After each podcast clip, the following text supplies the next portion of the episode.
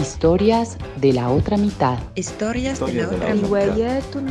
Historias de la otra mitad. Historias de la otra mitad. Historias de la otra mitad. Historias de la otra mitad. Historias de la otra mitad. Historias de la otra mitad. Historias de la otra mitad. Voces que transforman el todo. Hola otra vez y como siempre un gusto darles la bienvenida a un nuevo programa de Historias de la otra mitad. Gracias por acompañarnos y por los mensajes que nos hacen llegar cada semana a info historias de la otra mitad.com. Vamos a compartir ahora con ustedes un tema muy importante y muy interesante. Jime, cuéntanos un poquito qué tenemos preparado para hoy. Hola Cris y hola quienes nos están escuchando desde sus casas, sus oficinas, de camino, algún paseo, en cualquier sitio donde pueden escuchar nuestros podcasts. Les cuento que esta vez tenemos con nosotras a Stephanie Andrade Vinuesa. Ella es antropóloga social, graduada en la Facultad de Filosofía y Letras de la Universidad de Buenos Aires. Es investigadora de temáticas vinculadas con patrimonio agroalimentario, mujeres rurales e identidad. También es socia de la red de mujeres líderes, donde tuve el gusto de conocerla, y actualmente dirigió el film endográfico Muyu Guarmicuna, defensoras de semillas, constructoras de soberanía y reivindicadoras de identidad gestado por el colectivo audiovisual Lente Raíz. De todos estos temas conversaremos hoy con ella. Bienvenida Stephanie a Historias de la otra mitad. Uy, muchísimas gracias. Qué honor es para mí poder estar en este espacio junto a ustedes dos. Gracias por permitirme compartir un poquito de lo que ha sido este camino. Y justo para comenzar queremos saber un poquito de tu trasfondo. ¿Nos puedes contar dónde naciste, si vienes de una familia grande o pequeña? A ver, yo nací en Quito, soy la tercera hija de un total de cinco hermanos tengo tres hermanas y un hermano, así que crecí en una gran tropa, en una tribu. Y fue hermoso poder ir aprendiendo a vivir desde estas cuestiones cotidianas de compartir, de ser parte de un mundo que no que es más amplio, donde se tienen que ir entendiendo distintas maneras de pensar, de sentir, de expresarse. Eh, el tener una gran tropa te enseña muchísimo en la vida cotidiana. Que yo crecí en esta gran tropa de cinco. Viví en Ecuador hasta mis 12 años, luego nos mudamos a Costa Rica. Estuvimos viviendo en Costa Rica y a los 22 más o menos me fui a vivir a Argentina y estuve viviendo en Argentina por varios años más. Ahí fue que hice antropología social en la Universidad de Buenos Aires, en la Facultad de Filosofía y Letras. ¿Y cómo fue eso justamente? ¿Cómo, ¿En qué momento dijiste voy a estudiar antropología social? ¿Cómo vino esa, esa decisión? Pues justamente yo venía eh, buscando algo que me hiciera eh, sentido en esto de comprender mejor nuestras realidades sociales, o sea, nuestro mundo, cómo es que hay eh, unas estructuras sociales, por qué vivimos de tal manera, por qué existen desigualdades, por qué hay personas que tienen poder, por qué la política funciona de esta forma, por qué es que unos tienen quizás más posibilidades que otras personas. Entonces, estas preguntas que me, que me hacían ruido y que yo necesitaba quizás buscar maneras de contestarlas, que siguen presentes, ¿no? O sea, preguntas que de de tu vida cotidiana, de lo que vas viendo, del camino que vas haciendo, siempre eh, vas encontrándote cuestiones nuevas que te eh, acompañan durante tus procesos de, de pensar, ver realidades complejas, difíciles y tratar de ver qué es lo que está detrás de todo eso, era una pregunta que yo tenía y que me acompañaba, ¿no? Entonces la antropología en realidad quizás no siempre se resuelven las preguntas que se tienen, pero por lo menos eh, a veces incluso son más las preguntas que aparecen, pero eh, como que se va logrando hacer eh, una comprensión un poquito más amplia, un poquito más concreta, se complejiza un poquito más la realidad social.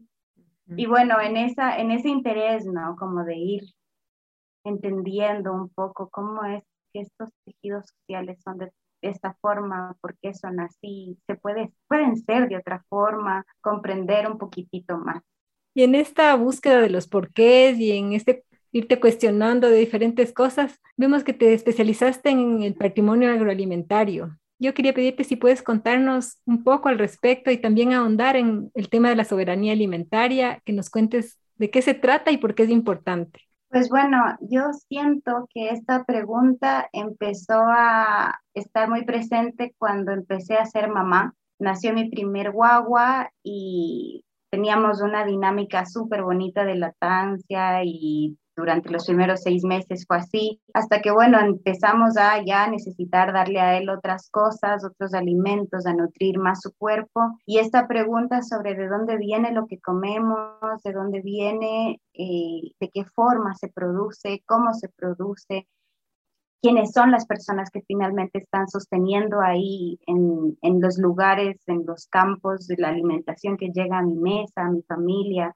Y esta pregunta, digamos, tan que ha estado presente toda mi vida, pero justo en ese momento en donde yo ya era responsable de la vida y del cuidado de otra persona más, empezó a ser muchísimo más eh, necesaria para mí contestar. Entonces ahí empecé a investigar justamente todo ese trasfondo detrás de la alimentación que estaba ahí en la mesa y todos estos procesos de, de producción, de agricultura.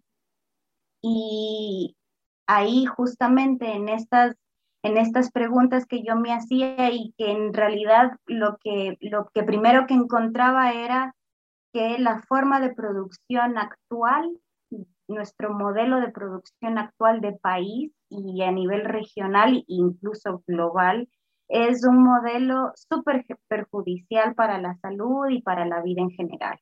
Estamos atravesadas por un proceso de producción que genera muerte por la cantidad de agroquímicos que se utilizan, que destruye ecosistemas muy diversos para producir solamente uno o dos productos. Y en efecto, nuestro modelo de, de alimentación justamente está basado en tres o cuatro alimentos bases frente a una gran agrobiodiversidad que ha sido cuidada, resguardada por años por muchas culturas y grupos sociales que por generaciones vienen justamente haciendo esta domesticación de alimentos que nos permiten hoy tener esta gran variedad.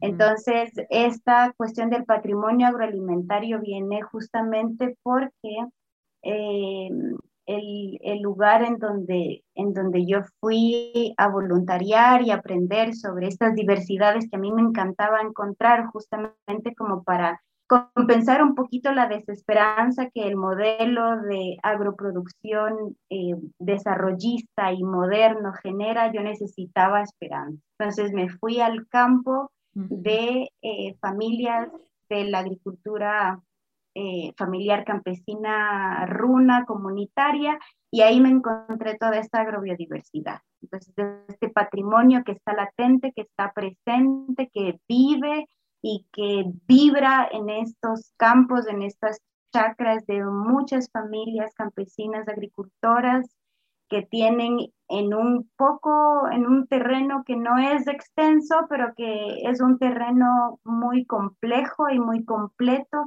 y lleno de agrobiodiversidad. Entonces, para mí fue muy interesante evidenciar que en verdad las personas que están resguardando nuestro alimento y nuestra, nuestra, nuestra identidad cultural también son personas que no tienen apoyo del Estado, son personas que en su mayoría son mujeres son personas que no han tenido siempre la oportunidad de estudiar, pero que sin embargo en ellas está toda esta posibilidad y sus conocimientos y sus sabidurías que permiten el resguardo de la alimentación y ese patrimonio que hace que nuestra vida hoy pueda estar nutrida de muchos alimentos súper diversos y también de una cultura que que sostiene justamente esa diversidad. No es posible para mí pensar que el alimento está disociado de prácticas culturales, identitarias, porque justamente por esta cultura es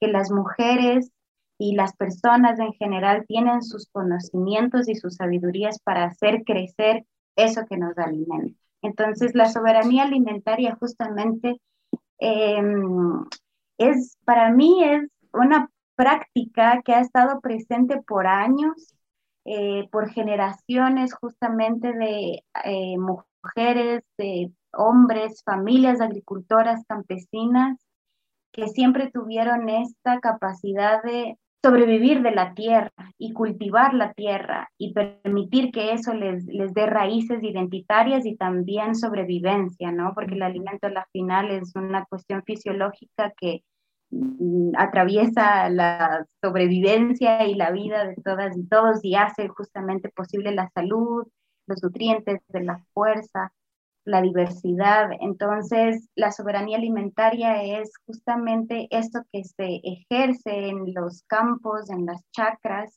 y que desde hace unos años atrás viene siendo también una bandera de lucha por parte de la Vía Campesina, por ejemplo, que es un movimiento que nuclea a muchas organizaciones campesinas a nivel mundial. Y eh, eso ha permitido también que la soberanía alimentaria sea un, un derecho, un derecho campesino y también sea política pública. Y justamente dentro de, este acercamiento que tuviste al campo, cuéntanos un poquito de tu documental de Muyu Guarmicuna. ¿Cómo pasó que se te ocurrió hacerlo? Y también eh, un poquito de tu relación con las mujeres de la comunidad de Cotacachi, que, que son personajes principales pues, del documental y son realmente increíbles. Cuéntanos un poquito. Pues bueno, yo justamente cuando llegué allá buscando esta esperanza que les comparto, no fue que me presenté como la investigadora que estoy haciendo una tesis, sino más bien como que quería aprender. Entonces vengo a ser una voluntaria y que quería trabajar en lo que sea necesario, trabajar. Entonces me puse manos a la obra con la con lo que se necesitara en cualquier parte, momento en el campo. Entonces, desde pelar papas hasta servir en una reunión que tenían las mujeres del Comité Central de Mujeres del UNORCAC, escuchar experiencias, compartir en el campo con personas que estaban también eh, haciendo talleres sobre el patrimonio agroalimentario de las chacras en Cotacachi, ver qué es lo que se está sembrando, qué es lo que ya no se siembra tanto, cómo se puede hacer para tratar de volver a sembrar esas semillas que se están perdiendo.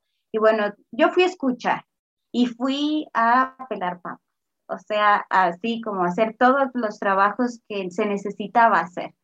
Entonces, en ese proceso fue, fue muy interesante pude encontrarme justamente con, con, estas mujeres en charlas, en conversaciones así súper íntimas, donde pudieron ellas compartirme cómo fue que se consolidó el Comité Central de Mujeres de la UNORCAC, eh, las dificultades y los desafíos que tuvieron que enfrentar en ese entonces y que han ido cambiando de formas pero que todavía se mantienen, ¿no? Los desafíos y las luchas que ellas tienen que dar. De hecho, en, en estos años, pese a que ya es un comité central de mujeres del UNORCAC, que ya es así bien fuerte y reconocido a nivel cantonal, incluso provincial y hasta nacional, todavía no se ha hecho posible que una presidenta mujer represente a la UNORCAC, a la Unión de Organizaciones Campesinas Indígenas de Cotacachi. Entonces, bueno, eso nos va diciendo un poquito de cómo todo ha sido un proceso, de un camino que va ganando eh, apertura, que va hacia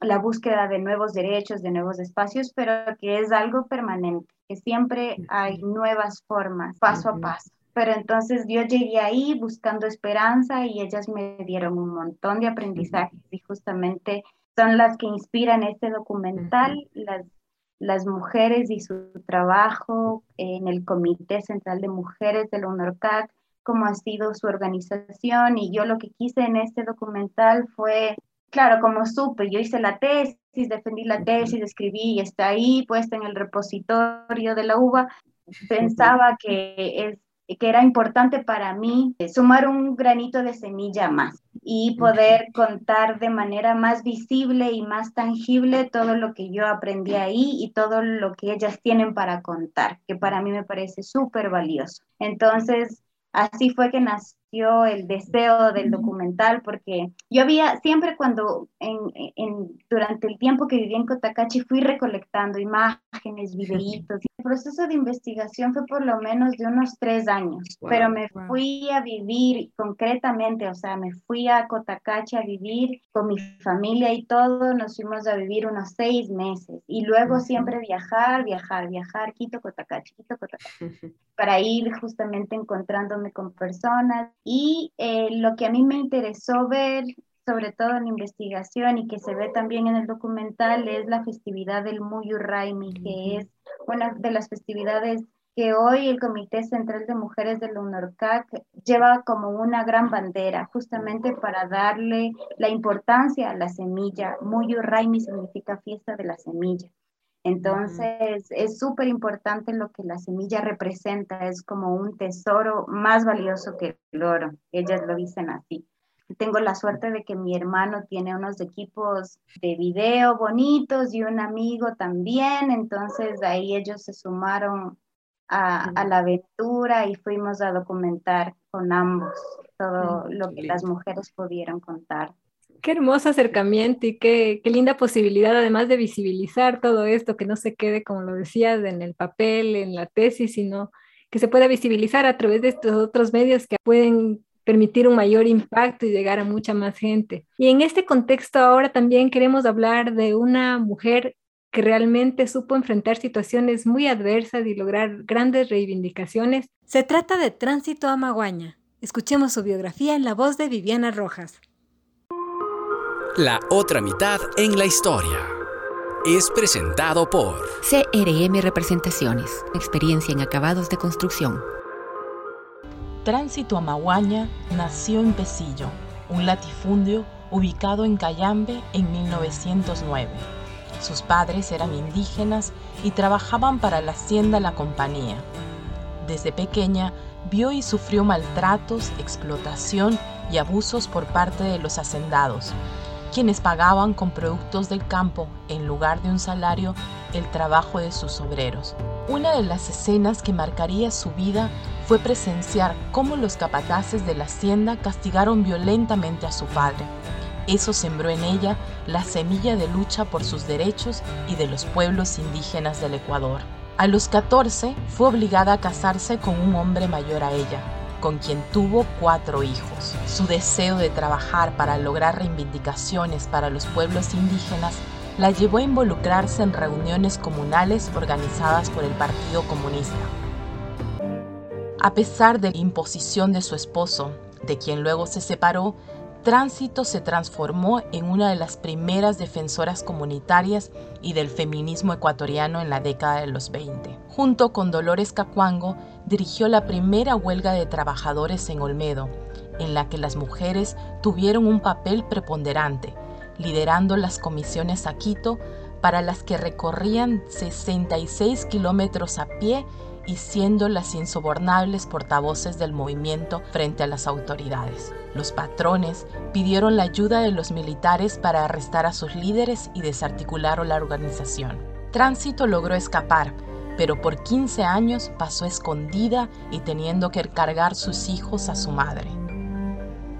Tiempo después, impulsó un gran número de movimientos e instituciones en pro de los derechos de los pueblos indígenas, como la Federación Ecuatoriana de Indios, FEI, reconocida legalmente en 1946 y que actualmente es miembro del movimiento internacional La Vía Campesina.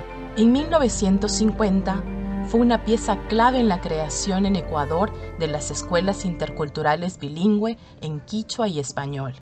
En 1961 fue invitada a representar a los pueblos originarios de Ecuador en Cuba y en la Unión Soviética, lo que le valió la acusación de haber ingresado a su regreso armas y dinero y cuatro meses de encarcelamiento. En este lapso perdería a sus padres y a sus dos hijos, entonces el gobierno la liberó pidiéndole firmar un documento en el que se comprometía a abandonar la lucha. Ella no lo cumplió y continuó resistiendo para conseguir las reivindicaciones de los indígenas hasta lograr y hacer realidad la primera ley de reforma agraria en 1964.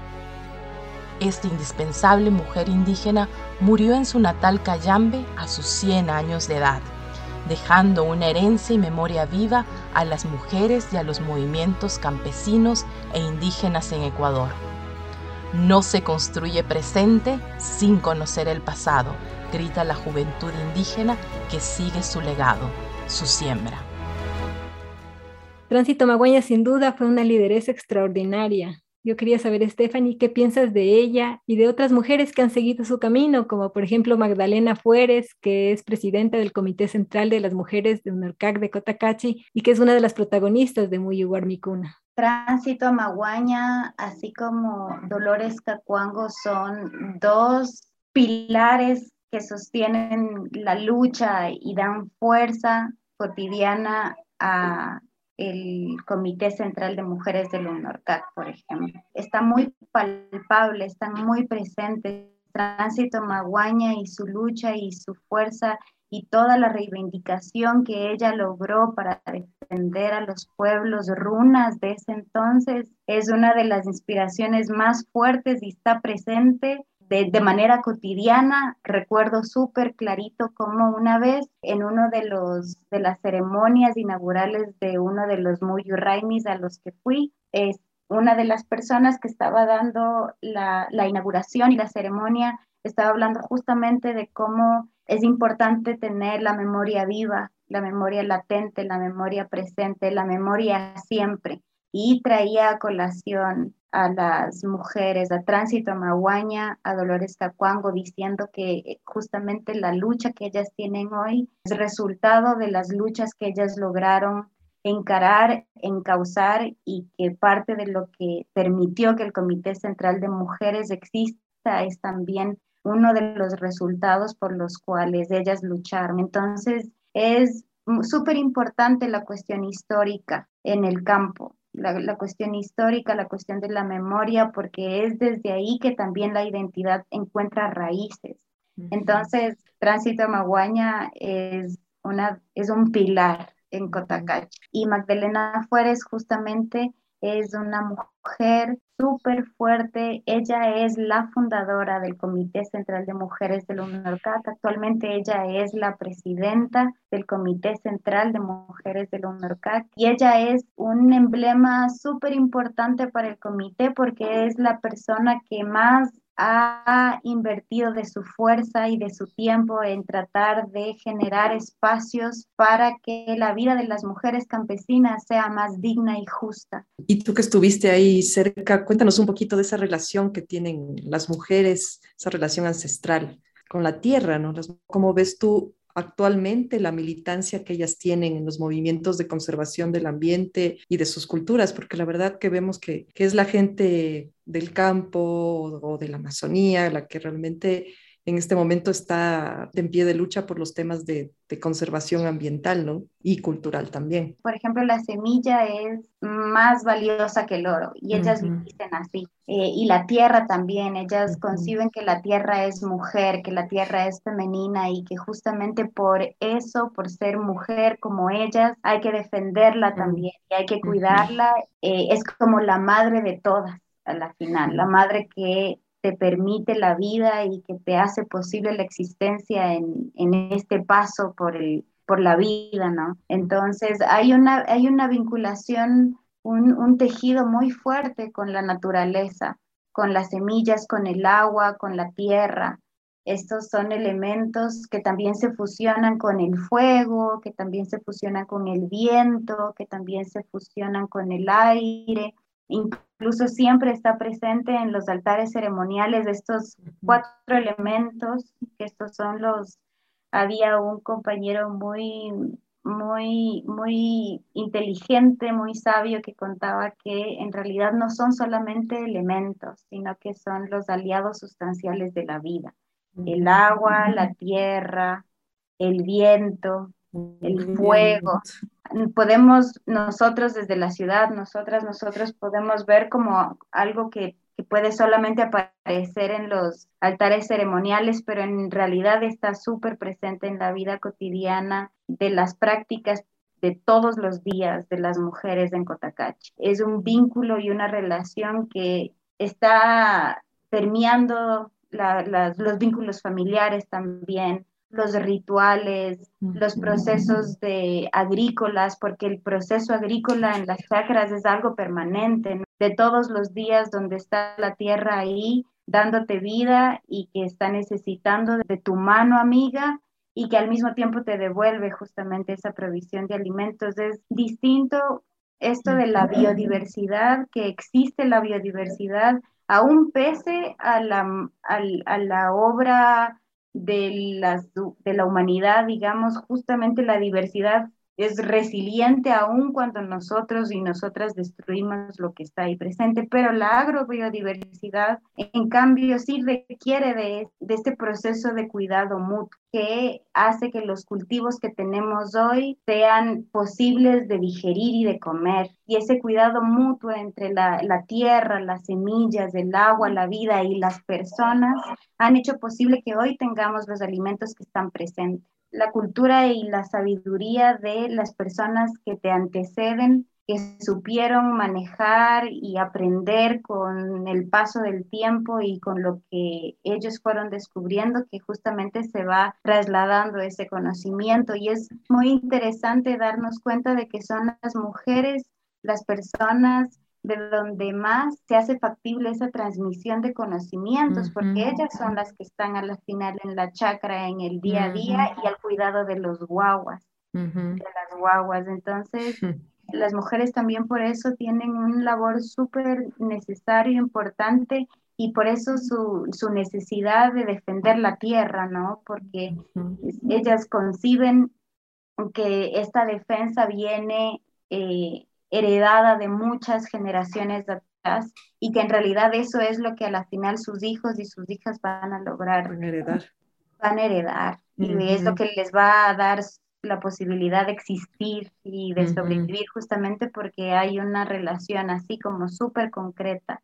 De respeto. Y lo que decían también en el documental que me llamó la atención en cuanto a la, a la medicina también, ¿no? O sea, más allá de, obviamente, la alimentación, me, me encantó cuando dijo aquí, hemos oído que hay coronavirus, pero ni le conocemos y tenemos, y la niña que te habla de la medicina que está aprendiendo a hacer de su madre, ¿no? Como tú lo dices ahorita, esa transmisión de esos conocimientos, de esa sabiduría, ¿no? Porque no solamente es lo tangible que es la final lo que nos alimenta y nos cura, pero también es el conocimiento que aunque no se ve, es súper importante y va atravesando la, la, la sobrevivencia a la final, porque puedes tú tener una diversidad de alimento, pero si no sabes qué hacer con eso, a la final no va a verse potencializado en lo que concretamente se puede, se puede llegar a, dar, ¿no? Entonces es esta fusión siempre la cultura y el alimento. Y ahora que hablas también del cuidado y de esta visión de comunidad, de esta visión también ancestral, yo quería saber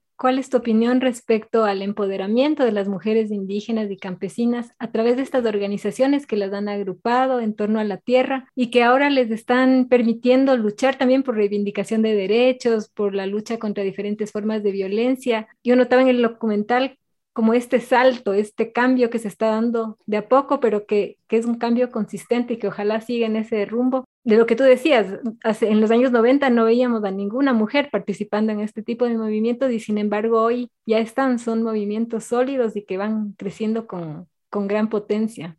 Sí, yo creo que mm, han sido procesos lentos, pero sí tenemos ahora la posibilidad de, aunque sea ya tener grupos sociales ya más cohesionados que agrupan y fortalecen a las mujeres, por ejemplo. Y siento yo que acá el Comité Central de Mujeres del UNORCAC tiene la, la suerte de que en la sierra, por esta noción de comunidad que hablaba Cris, porque hay una, una cuestión de, de que ya no solamente se puede sobrellevar la vida cada quien por su cuenta, entonces, en las comunidades hay mucha necesidad de generar cohesión social, ¿sí? Entonces, de hecho, justamente en el, está la chacana, la chacana que nos identifica como, como parte de los pueblos ancestrales y los pueblos originarios de América. En la chacana hay cuatro pilares que están siempre presentes y que también van marcando las formas de organización social.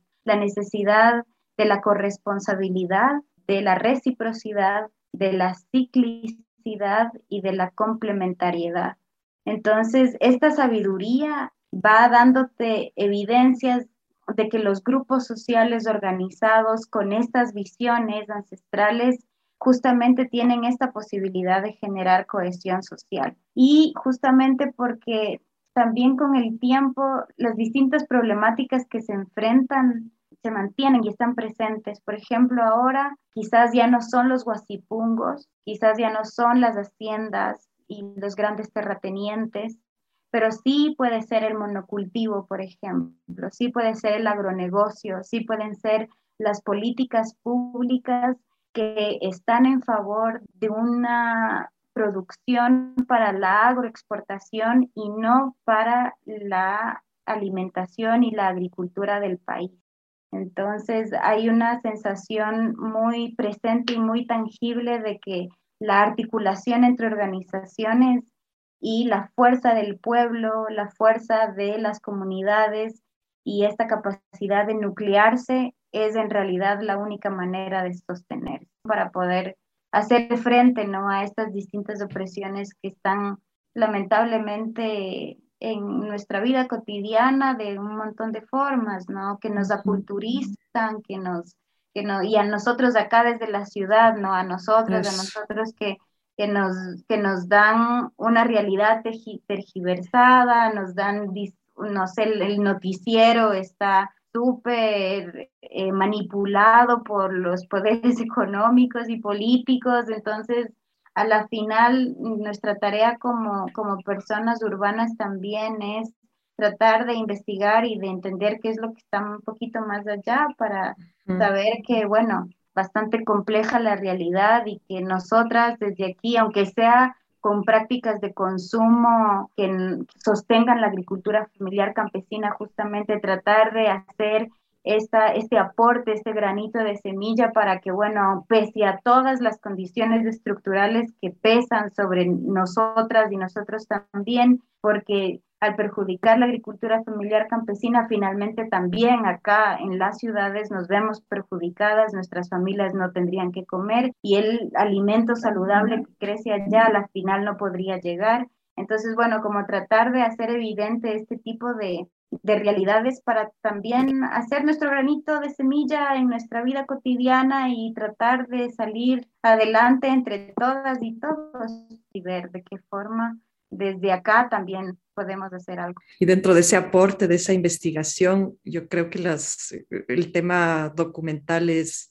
es una herramienta muy poderosa, ¿no? Y tú, ¿dónde nos recomiendas a la gente, como dices, de la ciudad, que podamos tal vez acceder a, tu documental, cómo vamos a poder acceder y, a este tipo de documentales como para, para tener esa visión un poco más alejada de esa realidad, un poco tergiversada, que ver más bien lo que se produce desde las mismas comunidades muchas veces, ¿no?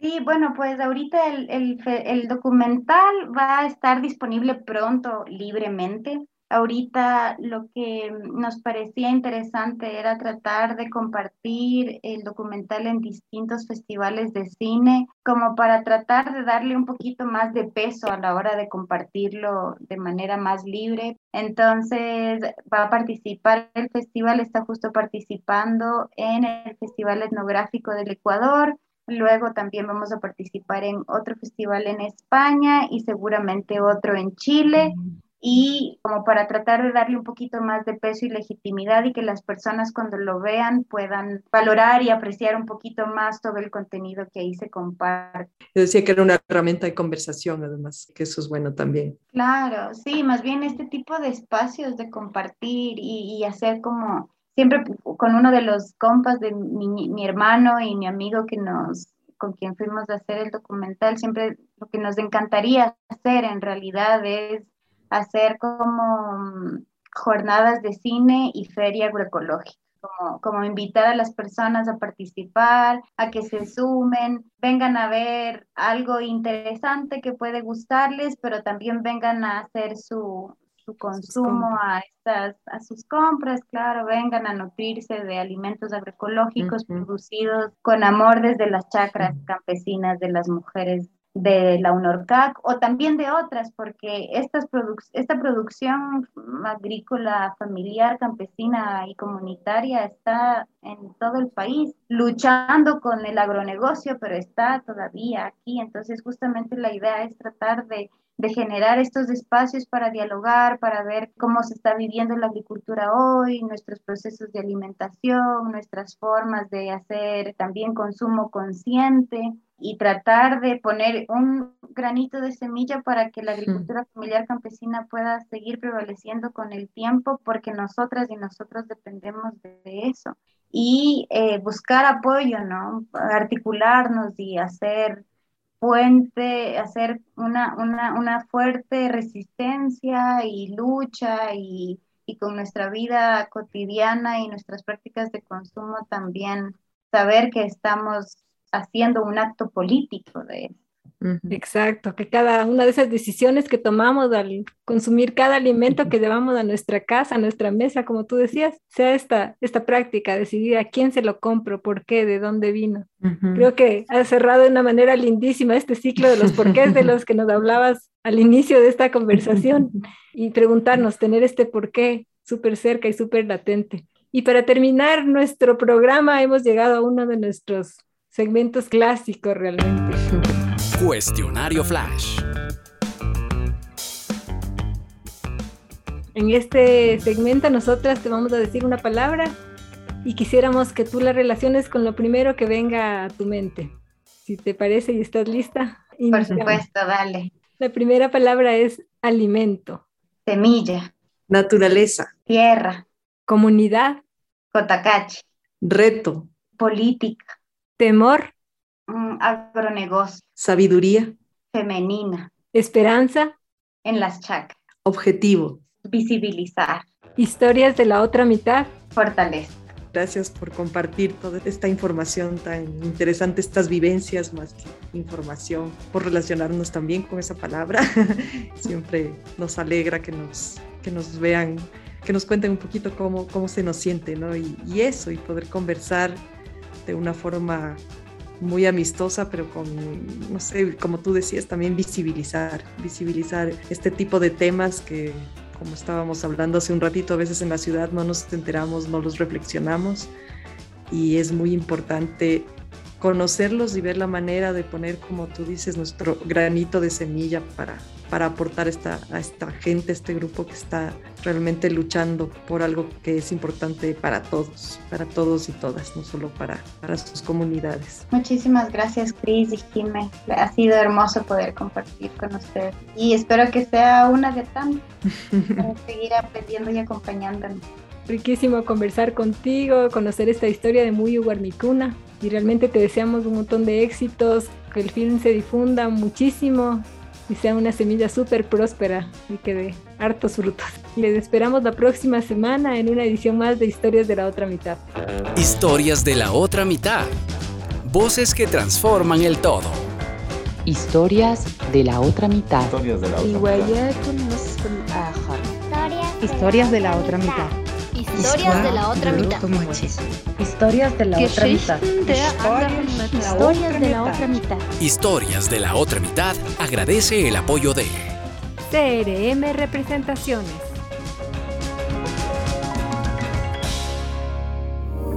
Si busca calidad y conveniencia en gypsum, cielo raso, piso flotante, vinil, pintura e impermeabilización, contáctenos al 0999 215 456. CRM Representaciones, venta e instalación con experiencia en acabados de construcción.